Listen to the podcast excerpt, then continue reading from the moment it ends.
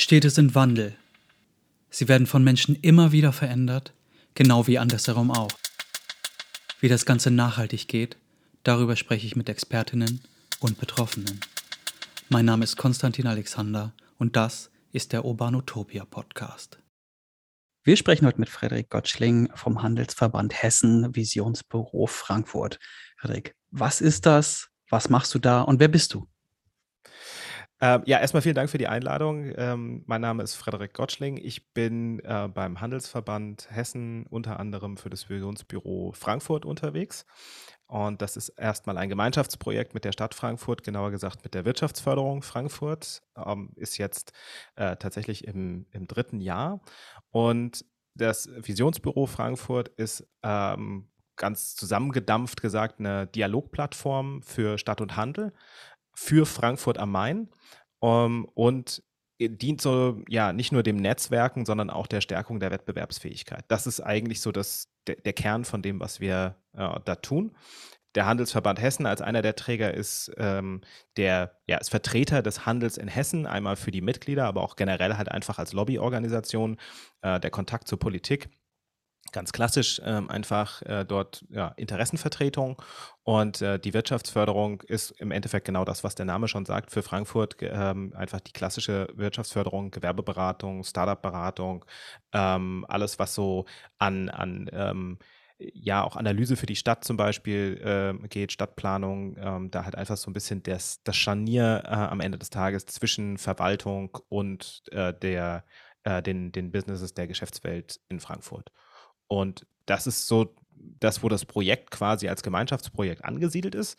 Und äh, wir ähm, machen vor allem Veranstaltungen, momentan halt maßgeblich natürlich digital, aber das ist so der, der Kern. Also das Visionsbüro hat selbst kein richtiges eigenes Büro, sondern wir gehen mit der Veranstaltung dahin, wo wir gebraucht werden haben in Zeiten, wo man noch mehr Präsenzveranstaltungen machen konnte, vor allem auch einfach bei Händlern und Händlerinnen direkt vor Ort im Ladengeschäft zum Beispiel Vorträge organisiert äh, und Netzwerktreffen abgehalten, äh, dass man, dass man jetzt nicht irgendwo in ein anonymes Büro gehen musste, sondern am Ende des Tages einfach da war, wo äh, sozusagen unsere Aufgabe äh, letzten Endes eigentlich auch liegt und haben das jetzt über die letzten Jahre äh, weiterentwickelt, maßgeblich digital eben das heißt, wir haben die Social-Media-Auftritte gestärkt und wir haben die ähm, äh, Veranstaltungen ins Digitale verlegt und haben letztes Jahr jetzt vier sogenannte Werkstätten durchgeführt. Äh, Werkstatt jetzt mit DT, so als kleines Wortspiel, äh, was tatsächlich dann einfach so eine Mischung aus äh, Impulsvorträgen äh, gewesen ist, plus äh, ja, Austausch zu allem, was mehr oder weniger den, den Handel oder die Teilnehmer in dem Moment bewegt. So. Und das spielen wir dann sozusagen wieder zurück und versuchen äh, darüber so einen Beitrag zu leisten, dass wir äh, die Themen, die letzten Endes so alle Seiten bewegen, also nicht nur jetzt den Handel, sondern auch alle äh, Gewerbetreibenden, aber eben auch ähm, die Perspektive der Stadt und der Wirtschaftsförderung, das so ein bisschen zu befeuern und das äh, in, in Inhalten aufzubereiten, sprich Podcasts und so weiter. Hm. Du hast gesagt, Visionsbüro gibt es jetzt seit knapp drei Jahren. Das ist also vor der Corona-Pandemie gestartet worden. Aber sicherlich, ähm, das kann man ja überall nachlesen, der Handel, gerade der stationäre Handel, leidet massiv. Wie hat sich das Ganze für euch verändert durch die Corona-Pandemie oder wie guckt der Handel jetzt gerade in Frankfurt auf diese Krise, muss man ja sagen? Ja, also ich, ganz zusammengefasst ist es, dass die Aufmerksamkeit dafür nochmal geschärft worden ist. Ähm, du hast gesagt, der Handel steckt jetzt schon ähm, seit längerem in einer Krise und ist schon seit längerem unter Druck, maßgeblich äh, durch den Onlinehandel.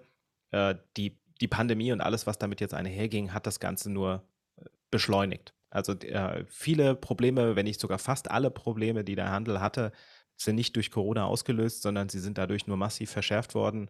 Ähm, wir haben quasi jetzt einen, einen, Zeitsprung gemacht von fünf, sechs, sieben, acht Jahren, so ungefähr, je nachdem, welche Branche man sich auch anguckt und welche Stadt.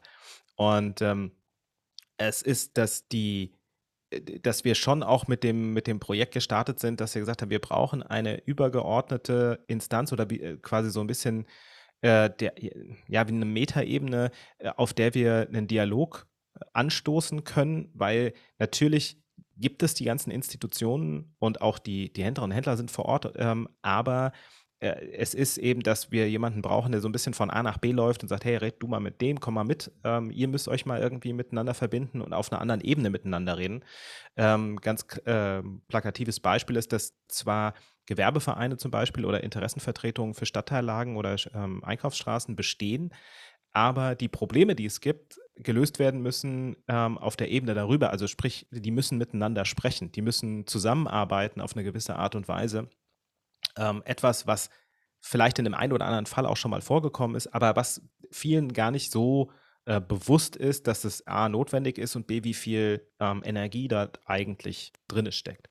Und das ist etwas, was wir ähm, angefangen haben und was eben äh, am Anfang ja halt gr grundsätzlich natürlich begrüßt worden ist, auch dass es ähm, Veranstaltungen in diese Richtung gab.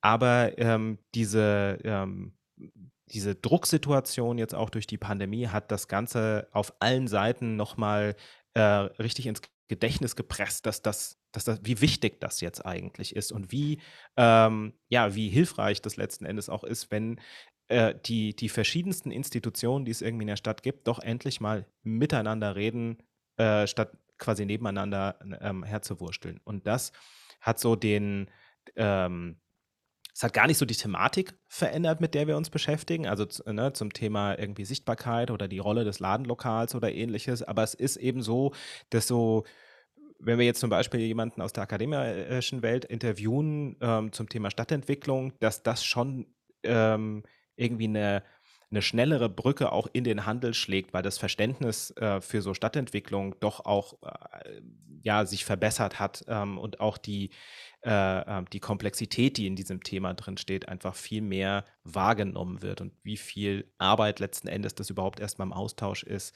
um äh, zu Lösungen in dem Bereich zu finden. Und das, da hat Mhm. sich das tatsächlich ähm, verändert.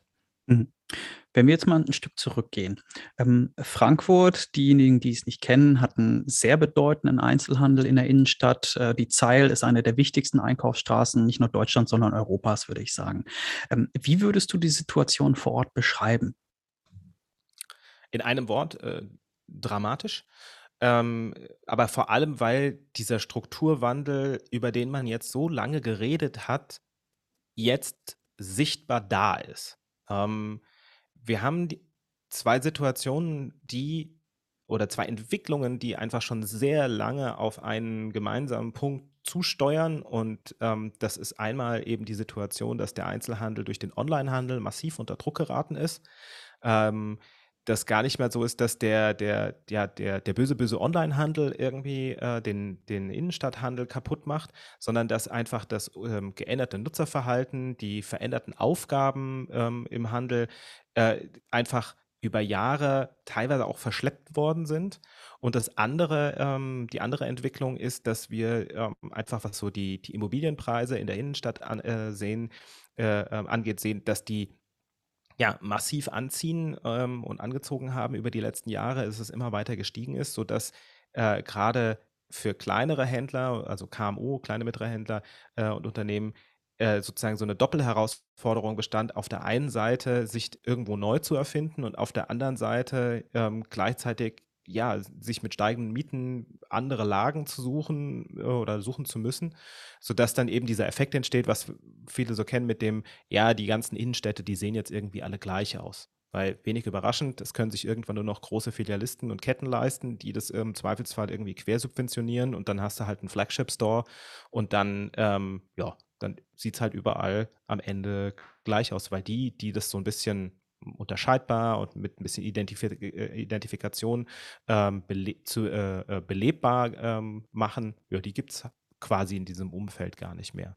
Und das ist quasi gerade sozusagen ineinander gecrashed, diese beiden Entwicklungen, dass man merkt, selbst die Großen können sich jetzt plötzlich nicht mehr ganz so leisten, weil einfach ähm, die, die Pandemie zu einer massiven Verhaltensänderung in der breiten Masse geführt hat, dass einfach noch mehr Leute ähm, in den Onlinehandel gehen wir sehen da Zuwachsraten von 10, 15 Prozent, ähm, einfach, dass, dass das massiv aufholt. Der, so, der Onlinehandel ist sowieso schon immer stark gewachsen, aber jetzt ist es halt nochmal massiv angezogen.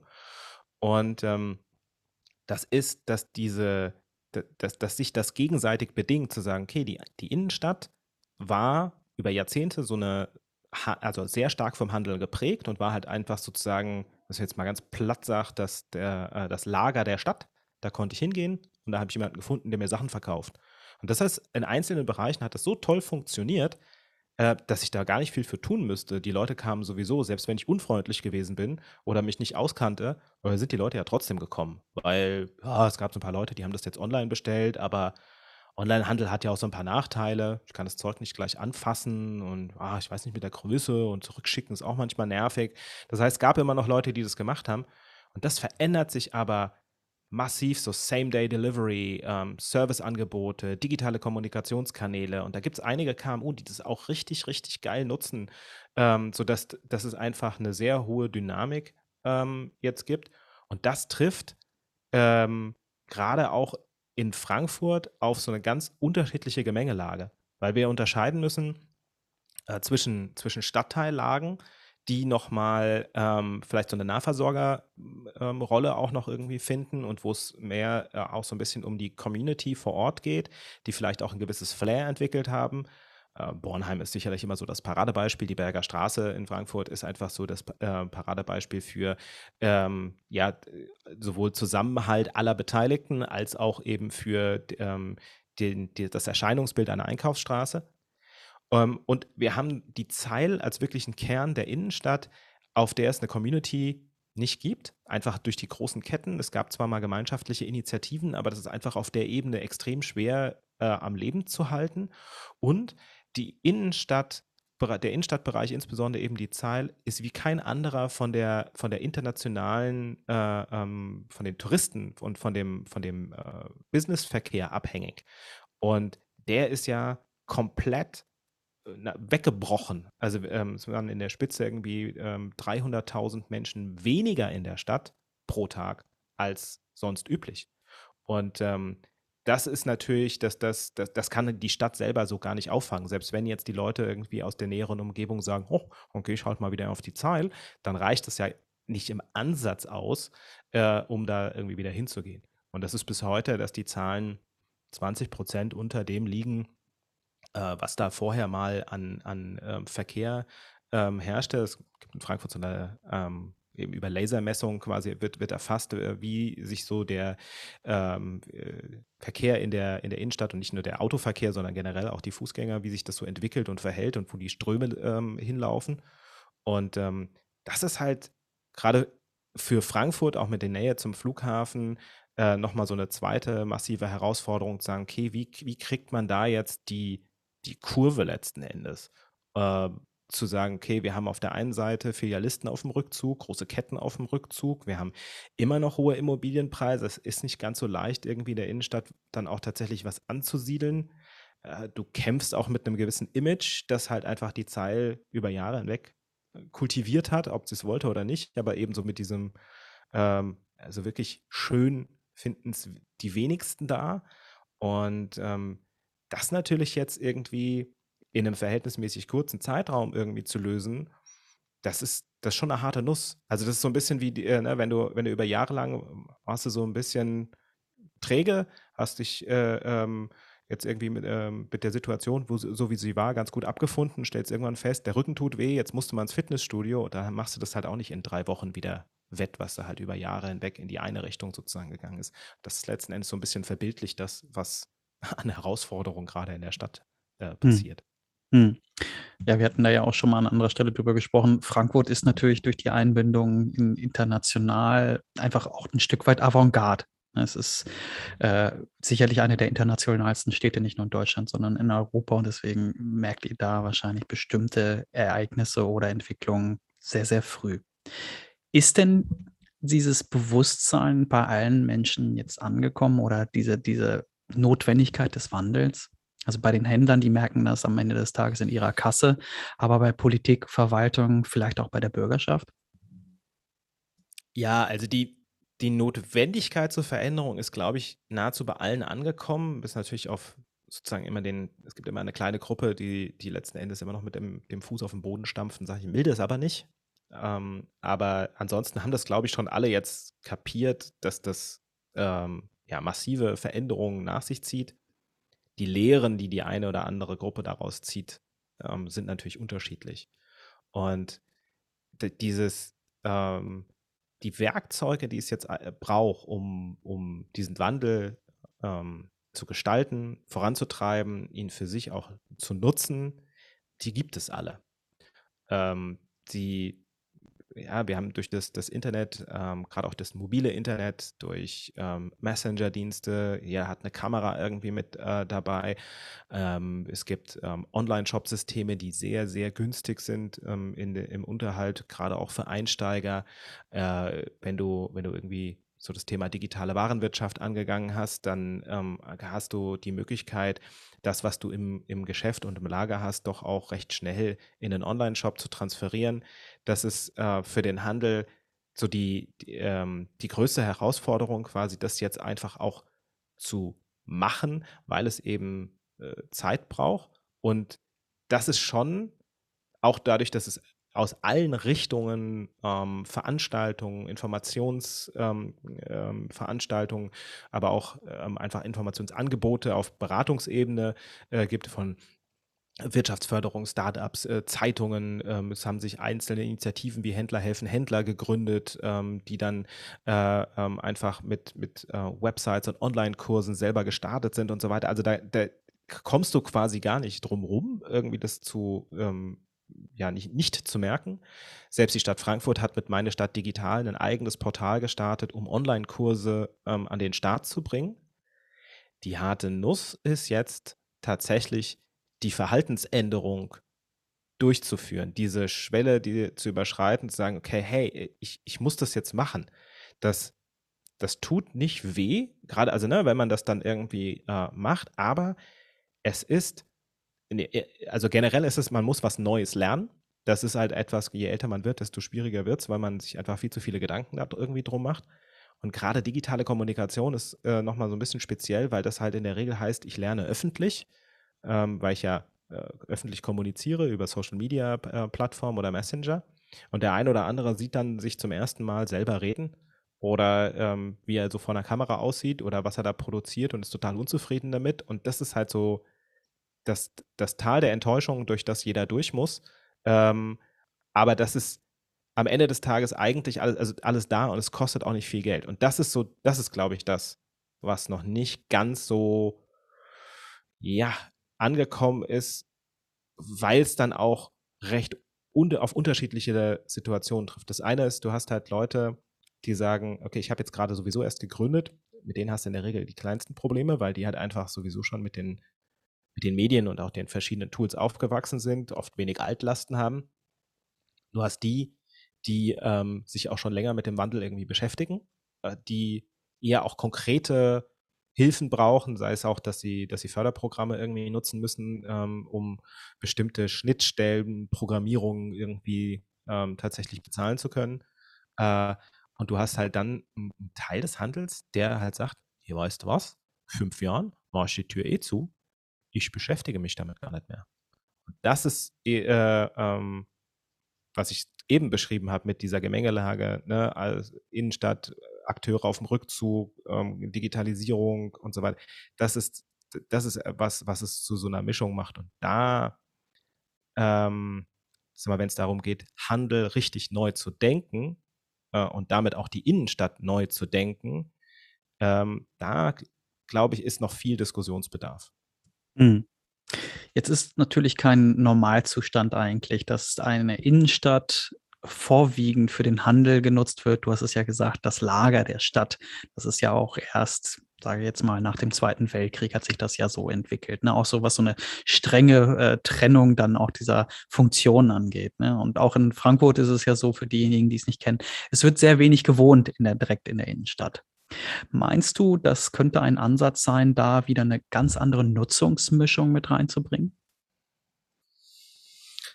Also ähm, ja, und trotzdem bin ich ein bisschen skeptisch. Das liegt vor allem daran, dass ich glaube, Innenstadtlagen immer, also auch jetzt, ne, wenn, wenn wir davon reden, dass irgendwann mal irgendwie die Preise fallen, glaube ich, immer noch eine besonders hohe Attraktivität und Anziehungskraft haben dass sich diese Situation, dass es da halt am Ende auch besonders teuer ist, so äh, nicht von alleine lösen wird. Also wenn man, wenn man jetzt darüber redet und sagt, okay, wir könnten ja da auch irgendwie stärker Wohnraum machen, dann glaube ich, dass es zum einen bei der einen oder anderen Stelle sicherlich an Attraktivität halt irgendwie auch nochmal irgendwie darüber geredet werden muss. Was heißt denn das eigentlich? Ähm, ich glaube, dass die, ähm, wenn man das so richtig, richtig vorantreiben wollen würde, dass man sagt, okay, wir durchmischen das halt dann irgendwie auch richtig, dann brauchen wir ganz andere Instrumente für die Steuerung. Ähm, einfach auch, dass man sagt, hier, ähm, es macht keinen Sinn, ähm, dann halt irgendwelche reichen Silos oder armen Silos halt irgendwo zu gründen, sondern das, ähm, am Ende muss das halt irgendwie passieren. Ähm, und da ähm, glaube ich, dass es geht nicht nur um den, nicht nur um Wohnraum, der irgendwie dann entsteht, sondern auch darum, dass der, dass die Stadt an sich, egal in welcher Größe, stärker auch wieder zu einem Wohlfühlraum wird. Äh, dass man Angebote dort schafft, wo man sich auch einfach gerne aufhält. Das ist äh, auch in Deutschland gerade jetzt nicht so wie zum Beispiel auch in, in, in Asien äh, ähm, der Fall, wo teilweise das Leben richtig auf der Straße stattfindet oder man muss vielleicht gar nicht mal so weit weggucken, ja, auch im südlichen Europa ist es eben so, dass, dass der öffentliche Raum mal ganz anders genutzt wird für äh, Community Building, für Austausch untereinander, was jetzt gar nicht nur Handel irgendwie am Ende des Tages irgendwie betrifft, sondern man, es ist Begegnungsfläche. Und ähm, das ist da, da sehe ich einfach nochmal so eine große Chance drin, wenn man das entsprechend äh, aufsetzt und die Angebote, auch so das, auch so das Kulturangebot viel stärker ähm, ja, aus so aus der Nische rausholt, wo sie stecken. Also ob das jetzt Theater sind, ob das Büchereien sind, ob das ähm, äh, ähm, äh, Musik ist, äh, irgendwie, dass man das halt viel stärker mit in das Stadtbild irgendwie auch integriert. Und das, was es dafür aber braucht, ist nicht nur die Infrastruktur, ähm, sprich die Steckdose, die Parkbank oder was auch immer, sondern ich glaube, dass wir für, ähm, wir brauchen äh, Innenstadtgärtner. Ja, also es, äh, wenn wir jetzt ähm, nicht nur, dass wir irgendwann tatsächlich Innenstadtgärtner brauchen, um sozusagen die nachhaltige Innenstadt irgendwie zu machen und äh, gucken, was auch irgendwie Bäume äh, ähm, vielleicht in der Innenstadt irgendwie Tolles tun können, sondern wir brauchen Leute, die einfach Ansprechpartner für die Community sind und sich darum kümmern, äh, dass es da irgendwie läuft. Also ein bisschen die, die Sauerstoffpumpe im Aquarium. Und ähm, dann glaube ich, dass das einfach auch gut funktionieren kann, weil wenn man jetzt einfach nur sagt, hey, wir haben hier so eine Innenstadt und ab und zu findet da zum Beispiel mal ein Weihnachtsmarkt statt oder irgendwas, dann passiert das, was ähm, teilweise im Osthafen in Frankfurt passiert ist. Äh, du hast eine tolle Fläche, kannst tolle Veranstaltungen machen und hast direkt Wohnhäuser nebendran und die finden es teilweise überhaupt nicht lustig, dass da eine Veranstaltung stattfindet. Mhm. Du produzierst halt neue Konflikte. So. Also deswegen.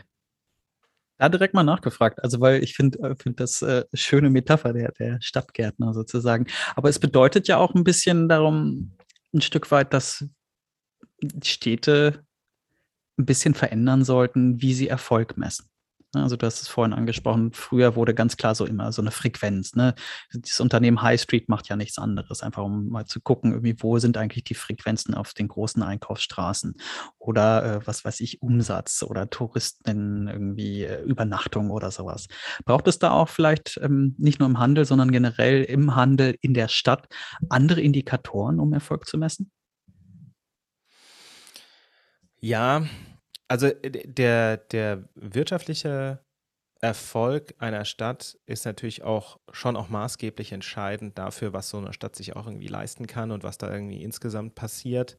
Auch wenn es natürlich ähm, in Zukunft sicherlich nicht der einzige Erfolgsfaktor sein darf. Frequenzmessung, die ja maßgeblich auch auf so den Handel äh, mit abzielt, Gastronomie abzielt, zu gucken, okay, wie viele Leute sind denn eigentlich in der Stadt, die da irgendwie Geld lassen können ist, glaube ich, für die Zukunft tatsächlich nur, also kann ein Mittel sein, aber wenn du mal überlegst und sagst, okay, ich äh, siedel zum Beispiel in der Innenstadt einen virtuellen Campus an, indem ich sage, okay, ich, ich ähm, installiere da ähm, bestimmte Unternehmen, ähm, arbeite mit denen zusammen, die haben dann da auch ihre Dependance.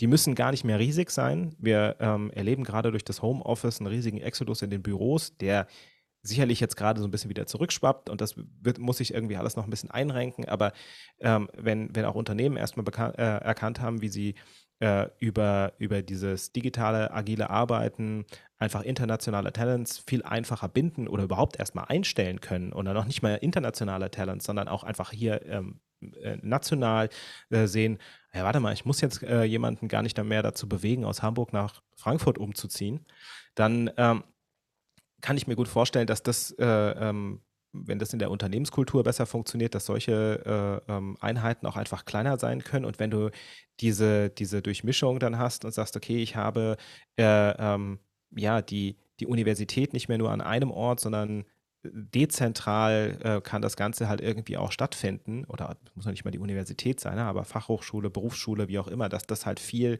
äh, ähm, durchmischter ist, dann ist die Frage, ob halt zum Beispiel eine Frequenzmessung tatsächlich ein guter Erfolgsindikator ist ähm, oder ob man nicht irgendwie sagen muss, okay, wir, wir müssen neue äh, KPIs an der Stelle einfach einführen, damit wir verstehen, ob das mit den Zielen, die wir erreichen wollen, äh, ob wir da überhaupt hinkommen. Mal ein bisschen kritisch nachgefragt. Frankfurt, ähm, haben wir ja schon gesagt, ist einer der ja, erfolgreichsten Städte in Deutschland. Ähm, in den Studien wird immer wieder gesagt, irgendwie ist es auch gleichzeitig ein, die Stadt, äh, die nicht nur europaweit, sondern auch weltweit das größte Risiko einer ja, Blasenbildung im Wohnungsmarkt hat, einfach ne, was eine Inflation angeht, was eine Steigerung der Preise angeht. Du hast es jetzt für den Handel äh, beschrieben. Gleichzeitig hat es in den vergangenen Jahren mehrere äh, Maßnahmen gegeben, wie die äh, Rekonstruktion der Altstadt, die wirklich auch international erfolgreich wahrgenommen wurden. Ist Frankfurt so ein bisschen Opfer seines eigenen Erfolgs geworden? Dass es jetzt so in so einer, in dieser Situation ja, sich befindet? Ich glaube, also ich, ähm, ich habe immer so das Gefühl, äh, Frankfurt ist nicht eine Stadt, sondern zwei Städte. Ähm, ich habe auch immer gesagt, Frankfurt ist die größte Kleinstadt Deutschlands. Äh, weil, wenn man mal so äh, sich das anguckt, wie viele ähm, Einwohner Frankfurt hat, dann ist es so das eine. Ähm, Frankfurt ist natürlich mit dem Umland eine, eine atmende Stadt. Also einfach tagsüber zieht es massiv Leute in die Stadt und das, äh, abends spült es sie wieder letzten Endes raus. Und du hast eine Ebene, die sehr lokal funktioniert, die, wenn man diese ganzen Banken, Flughafen, internationalen Unternehmen so ein bisschen abzieht, die hat dann einfach trotz allem auch äh, noch existiert. Auch die, die Eingemeindung ähm, äußerer Stadtteile ähm, ist jetzt quasi stadtgeschichtlich sozusagen noch gar nicht so lange her. Ähm, und auf der anderen Seite hast du natürlich einfach, äh, ähm, hat äh, Frankfurt sehr stark von dieser Internationalisierung äh, profitiert. Ähm, wir sehen jetzt äh, Entwicklungen durch den Brexit, dass, dass, eben auch Banken, Filialen oder äh, ganze Unternehmenssitze einfach nach Frankfurt verlagern, dass neue Menschen kommen und du hast eine extreme Schere an Bedürfnissen, die, die am Ende des Tages zu erfüllen sind. Von echten Localizern, die da schon seit 40 Jahren äh, äh wohnen oder 60 Jahre wohnen und halt schon, ich war schon immer da. Äh, und auch einfach so mit dieser Apfelweinkneipenkultur auf der einen Seite und das andere natürlich so dieses, das, das hippe Leben, äh, ähm, das vielleicht dann auch einfach eher so Jet-Set und international äh, geprägt ist, ähm, weil das einfach auch so in dieser, in dieser Filterbubble quasi einfach so stattfindet, ja, ähm, weil das Geschäft so funktioniert. Und das ist schon, ähm, wie du sagst, eine, äh, ähm, ein, ein äh, ja, der, der, das Opfer des eigenen Erfolgs, ähm, indem man sagt, okay, wir auch, auch von der Stadt und von den Menschen, die in der Stadt als ich sag mal, als Organisatoren unterwegs sind. Gar nicht nur immer die Verwaltung, sondern alle Akteure, die halt irgendwie das Stadtleben ähm, mit, mitgestalten. Also auch äh, die alte Oper, aber auch eben äh, hier Kompass, die, die äh, für Startups irgendwie als Ansprechpartner da sind, dass all diese Leute diese Herausforderungen dieser unterschiedlichen Levels irgendwie auch im Schirm haben müssen. Weil wenn man jetzt irgendwie sagt, ne, es ist ein schöner Hafen auch für internationale Startups, äh, von klein bis groß. Wir, wir haben in Frankfurt die Backbone äh, Europas. Ja. Das ist einfach die schnellste Internetverbindung äh, der Welt auf der Hanauer Landstraße, wenn man, wenn man angeschlossen ist. Aber ähm, das ist halt mit den Rechenzentren und so weiter, das ist, das ist eine Riesenschere an, an Bedürfnissen, die letzten Endes da aufeinander trifft. Und das ist, äh, ähm, das ist sicherlich etwas, was andere Städte so nicht haben. Du hast vorhin ja gesagt, dass aus deiner Sicht Lebensqualität wichtiger wird, ne? auch so ein bisschen als Ziel. Nun gibt es ja so Orte direkt in der Innenstadt wie die Kleinmarkthalle, die genau das ausstrahlen, wo die Menschen jetzt nicht nur zum Einkaufen hingehen, sondern auch mhm. zum Austausch. Ne? Also wo man sagen würde, das Placemaking funktioniert. Braucht es aus deiner Sicht noch mehr solcher Orte? Ja, ja, also dieses, wir haben äh, ein Interview auch äh, geführt mit äh, Professor Dr. Äh, Thomas Krüger äh, von der Hafen City Universität ähm, in Hamburg und die, der auch nochmal klar sagt, hier dieses Third Places ähm, wird einfach eine größere Rolle spielen, diese, diese Aufenthaltsqualität, die letzten Endes da ist. Die Sache ist die, die Frage, was, was, welche Aufgabe hat die Innenstadt? Welche Anforderungen werden eigentlich da dran gestellt? Und das, was ich vorhin meinte mit das Lager der Stadt, äh, äh ist so, ja, weißt, früher, im Sinne von vor, vor 10 Jahren, vor 20 Jahren, war es so, dass ähm, wenn ich was kaufen wollte, dann gab es Leute, die wussten, wo man das herbekommt. Und dann bin ich da hingegangen und dann haben die mich im besten Fall sogar noch beraten und dann konnte ich da was kaufen. So. Jetzt ist es so, dass ich durch das Internet, ich habe das Problem nicht mehr. Ich kann gucken, ja, gibt es das in der Stadt und will ich da jetzt irgendwie hingehen und bin ich bereit, den Preisaufschlag zu bezahlen, äh, ähm, dafür, dass es halt irgendwie in der Innenstadt rumliegt oder stelle ich es halt dann doch irgendwie übers Internet und habe es am nächsten Tag oder sogar noch heute Abend. Ähm, das ist, das sind Situationen, mit denen sich halt irgendwie auch Akteure in der Stadt auseinandersetzen müssen, insbesondere irgendwie auch der Handel. Das heißt, es wird raumfrei zu sagen, okay, okay wir haben jetzt, wir haben da jede Menge Platz. Was machen wir denn jetzt damit?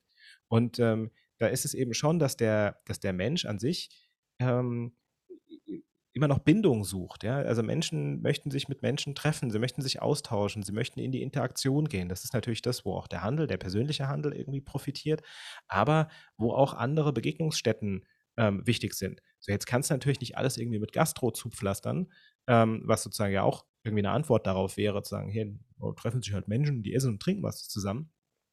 Aber ähm, die, in der Stadt passiert ja schon auch noch mehr oder kann, kann mehr äh, passieren. Das ist das, was ich auch meinte mit dieser, mit dieser Kultur, dass man die äh, vielleicht auch aus dem, aus, dem, aus dem Schauspiel oder aus dem äh, ähm, aus der Oper oder einfach auf die Straße holt. Wir sehen äh, im, im, äh, im Sommer von der dramatischen Bühne, äh, die, die gehen in den Park ja, die bauen eine riesen Bühne im Park auf und das hat, ähm, das hat einen riesen Erfolg, dass, äh, dass, die, dass die Theater ähm, quasi einfach in der freien Luft spielen.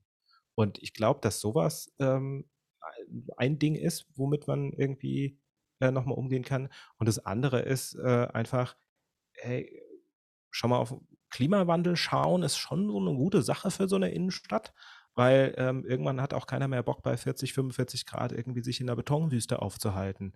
Und äh, es gibt interessante Entwicklungen in dem Bereich, äh, die halt gleichzeitig auch dazu führen, dass man ja mehr, ähm, mehr Aufenthaltsqualität bekommt und dann ist halt äh, eventuell die Antwort darauf zu sagen, ja, ich, ich reiß die Zeil halt jetzt wieder auf und pflanze überall was Grünes hin. Und das ist natürlich ist das viel aufwendiger zu pflegen und ich muss irgendwie dafür mehr Geld einplanen, aber es ist halt immer noch günstiger, als es sterben zu lassen. Und ähm, ich glaube, mhm. deswegen ist es, dass so eine Kleinmarkthalle schöner, schöner Prototyp ist für einen überdachten Markt.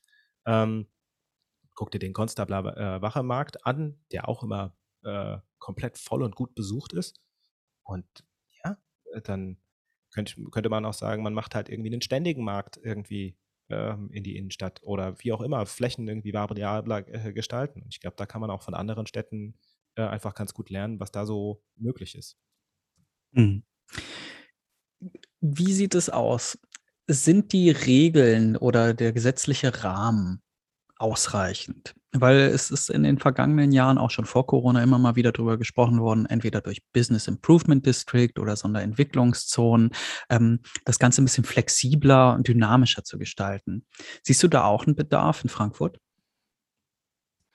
Das ist natürlich jetzt äh, dünnes Eis, so mit politischen äh, Geschichten. Nein, aber also grundsätzlich, ähm, jetzt mal, ich, ich sag mal, äh, auch vorsichtig äh, ähm, vorangetastet, äh, aber ja, es ist schon Handlungsbedarf da. Ähm, wir wissen aus der, ähm, auch aus, aus der Verhaltensveränderung heraus, dass äh, wenn man wenn man sowas durchsetzen will, eine, eine, Veränderung, Veränderung ist ja auch immer, macht ja auch immer Angst, weil kann ja in viele Richtungen sich sozusagen entwickeln. Es gibt auch immer Menschen, die was zu verlieren haben. Ähm, dass sowas erstens extrem gut moderiert sein muss Ähm, und zum anderen ähm, man halt irgendwo auch anfangen muss. Also man muss, äh, wenn man, wenn man jetzt eine Gruppe von der Veränderung überzeugen will, äh, und es sind zehn Leute, dann braucht man erstmal eigentlich nur so zwei wirklich überzeugen, die dann den Rest auch mitziehen. Und das natürlich übertragen in so einen Business Improvement äh, District äh, irgendwo eine gute Sache. Ähm, es ist dann auch so dieses Minimum Viable Product irgendwie erstmal irgendwie hinzubringen, zu sagen, also sprich, dass das die, der, nicht der kleinste gemeinsame Nenner, ähm, aber einfach so eine, eine, eine wirkliche äh, Größe zu finden, in der man einen Erfolg vorweisen kann, der auch andere dann irgendwie überzeugt. Ähm, aber es ist, dass man dann auch gucken muss, okay, ähm, wenn jetzt zum Beispiel die Stadt aktiv eingreifen wollen würde in, äh, äh, im, Sinne von, hey, pass auf, wir, machen, wir nehmen jetzt hier diese eine Immobilie und da machen wir ähm, geförderten Raum rein für, für Startups und auch äh, den Handel, ähm, so wie Hanau das äh, dann macht, zu sagen, okay, hey, äh, wir, wir bieten hier Pop-up-Geschichten einen Raum, die zahlen halt nur die Nebenkosten oder einfach auch nur einen symbolischen äh, Betrag, dann fürchte ich, dass das, ähm, also wenn das auf eine fruchtbare ähm, Fläche fällt und auch Akteure gibt, die halt sozusagen da mitmachen, dann ist das gut. Wenn es das nicht gibt, dann fehlen sicherlich Instrumente, um sozusagen den Wandel auch so ein Stück weit im Sinne der Stadt zu erzwingen. Und ähm, das, da äh, ähm, hatten wir ja auch schon mal den Austausch drüber, dass es halt natürlich auch wieder äh, eine große Schere ist äh, zwischen, wo werden diese Instrumente tatsächlich dann ähm, entwickelt und, und verankert ähm, sei es jetzt die europäische Ebene ähm, und wo werden sie wirklich angewendet auf der kommunalen Ebene, äh, dass das äh, ähm, auch schwierig ist für Menschen halt irgendwie zu verstehen. Aber dass, wenn, wenn man sich das jetzt anguckt, auch in Frankfurt, sagen, okay, wenn, wenn, wenn, du, wenn du einfach einen, einen Bereich hast, der nahezu ähm, in der Hand internationaler Investmentgesellschaften ist, dann ist es äh, schwierig, da mal anzurufen.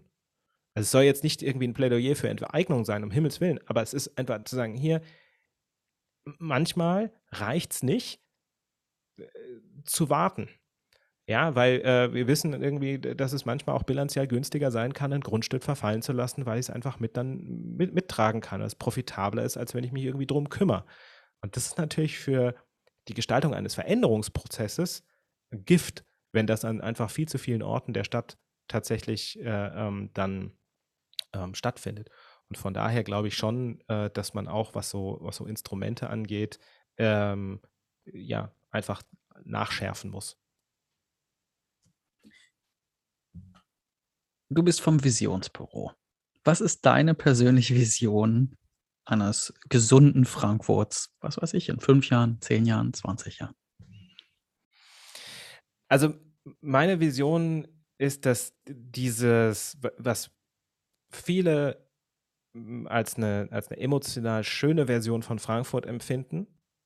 Ja, auch von der, von der Kultur her, von dem, von dem Miteinander her, dass man das ähm, stärker in, in alle Stadtteile wieder trägt. Dass ähm, eine, eine stärkere Verbindung äh, entsteht, das auch nochmal hilft, auch nochmal eine stärkere Identifikation mit Frankfurt herzustellen, die sicherlich schon gut ist. Ähm, Frankfurt ist, hat eben mit diesem ja, größte Kleinstadt. Feeling, äh, ähm, es ist international, aber trotzdem irgendwie scheinen sich alle zu kennen. Ähm, hat schon äh, ein gutes äh, Wir-Gefühl, aber ähm, das zum einen halt irgendwie, dass, dass das eine stärkere Rolle äh, spielt, sodass es sich auch im, im tatsächlichen ähm, Leben, im Abbild der Stadt äh, widerspiegelt. Und ähm, ich glaube, dass, dass Frankfurt ein sehr großes Potenzial hat, auch in Bezug auf ähm, nachhaltige Stadtentwicklung äh, eine, eine Vorreiterrolle irgendwie einzunehmen. Und da erhoffe ich mir tatsächlich, dass wir, ähm, dass die Stadt grüner wird. Und zwar nicht grüner im Sinne von einfach nur, äh, wir haben Solaranlagen auf dem Dach, sondern äh, im wahrsten Sinne des Wortes, dass man äh, die, die Entwicklung anderer Städte als Vorbild nimmt und sagt, okay, wir können äh, mit tatsächlich Natur in der Stadt äh, es nicht nur erreichen, dass es schön aussieht, sondern äh, dass es halt auch, das hat auch einen richtigen Nutzen und wir können da auch, auch wirtschaftliches, ähm, wirtschaftliche Entwicklung tatsächlich ziehen und dass das ähm, ja, äh, Frankfurt einfach auch wieder äh, ähm, auf so einen Weg setzt, wo man, wo man eine gemeinsame Vision äh, entwickelt und sagt, okay, es ist eine richtig nachhaltig geile Stadt, ähm, die ähm, ja, ihrem, ihrem Image und aber auch ihrer, ihrem Anspruch, Vorreiterrolle in, in Hessen und auch in Deutschland zu sein, ähm, ja, gerecht wird. Das ist doch ein schönes Schlusswort. Vielen Dank, Friedrich Gottschling, Handelsverband Hessen, Visionsbüro Frankfurt.